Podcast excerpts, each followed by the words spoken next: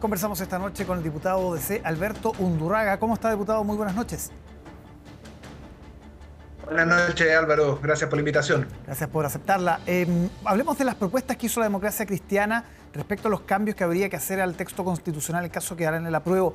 Hay varias coincidencias con la propuesta del, del PPD. Quiero comenzar preguntándole si usted ve una convergencia con ese que hoy día que está en el socialismo democrático, pero que es el antiguo mundo de la concertación respecto a los cambios necesarios en caso de que gane el apruebo. Yo creo que sí, no solo con el PP, también con, alguna gente también del Partido Socialista, e incluso lo más amplio posible eh, con otros también, ¿no? Eh, aquí hay una convicción de fondo, ¿no? Hay una primera convicción de que el apruebo es un mejor camino para Chile que el, que el rechazo, una constitución que tiene cosas positivas, un sello de modernidad, con con paridad, con Estado social de derechos, con protección del medio ambiente, más poder a las regiones, en fin, eh, que cumpla con los estándares democráticos, que tiene cosas importantes en materia económica como el Banco Central Autónomo y el derecho a propiedad, pero de la misma forma como tiene todas esas cosas positivas, también tiene algunas cosas que no quedaron bien resueltas, la gente se da cuenta en eso, nos lo dice en los distintos lugares, y a nosotros nos parece que lo coherente es entonces comprometer antes de la elección un conjunto de reformas a la Constitución antes del, plebiscito. Y en ese sentido hemos planteado todas estas propuestas para poder lograr un, acuerdo. Yo estoy convencido que la gran mayoría de la gente se mueve entre que quiere aprobar, pero hay cosas que le generan dudas. Bueno, el propósito de esto es, por un lado, contribuir a tener un segundo tiempo constitucional bueno para Chile con nuevas propuestas, pero también poder resolver las dudas de muchas chilenas y chilenos para que puedan votar tranquilamente a prueba el 4 de septiembre. Son 14 puntos, diputado. ¿Cuáles son los prioritarios? Usted tuviera que definir tres, que son los más importantes. Hablar de tres de ellos. Eh, uno de ellos yo creo que en materia de seguridad, restablecer el estado de emergencia que quedó fuera del texto. Algunos dicen que lo pueden utilizar otros estados, como el de calamidad pública, pero el estado de emergencia es importante en materia de seguridad. Ahí hay una materia significativa. En materia económica y, política y, modelos de, eh, y, modelos de gobierno, yo creo que es bien relevante. Eh, establecer la iniciativa exclusiva del Ejecutivo en materia de gastos, no de los parlamentarios, y si bien los parlamentarios no tienen gastos, presionan mucho con ellos, y yo creo que eso tampoco quedó bien resuelto. Y en materia de justicia indígena, eh, creo que hay que definir los bordes, los límites, regularlo adecuadamente. Entonces, ahí hay tres, eh, uno en materia de seguridad, otro en materia político-económica y lo otro en materia de justicia indígena, pero son trece, ¿no? Son trece que han trabajado nuestros constitucionalistas, nuestros equipos, y lo hemos propuesto para una mesa de trabajo para poder llegar a un acuerdo con otras fuerzas políticas y poder comprometer que en caso que gane la prueba, estas son las reformas que impulsaríamos a partir del 5 de septiembre. Sí, si bien la democracia cristiana no está en las coaliciones de gobierno, en las dos coaliciones que sustentan al actual gobierno, el propio presidente Boric ha instado a que se llegue a, una, a un entendimiento de cara a las reformas necesarias. Eh, ¿Usted siente que si finalmente ese acuerdo no se, no se concreta, sabemos que hay una oposición fuerte desde el Partido Comunista, también de algunos sectores de, del Frente Amplio, si ese acuerdo no se concreta, ¿usted cree que está en riesgo la posibilidad de que gane la prueba? planteártelo al revés, Álvaro. Yo te lo planteo de la siguiente forma, que el apruebo tiene la posibilidad de ganar el próximo 4 de, de septiembre en la medida que dé certezas que va a hacer reformas para resolver aquellas cosas que no quedaron bien resueltas en el texto constitucional.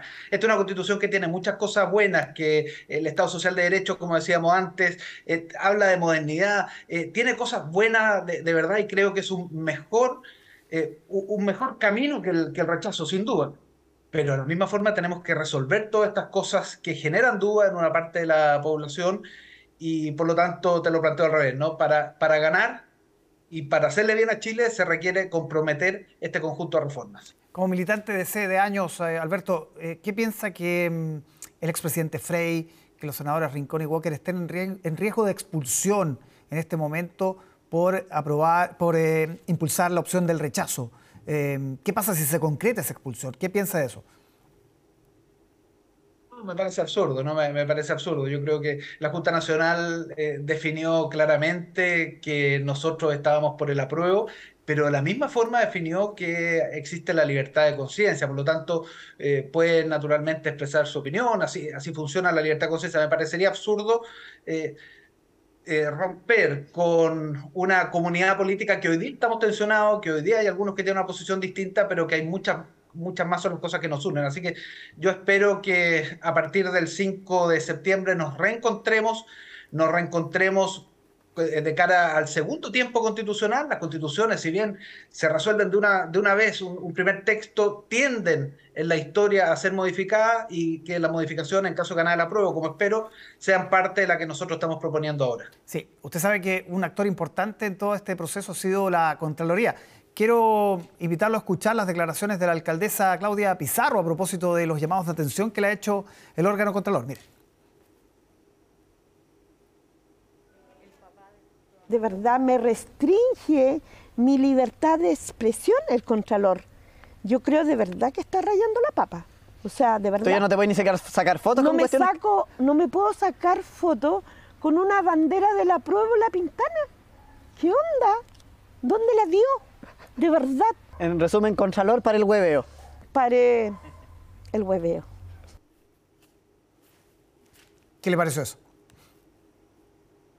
Las expresiones no son afortunadas, eh, no, es la forma de expresar un, desacuerdo, pero, pero hay algo en el fondo que la alcaldesa Pizarro sí tiene, sí tiene razón. En forma, en ningún caso, ¿no?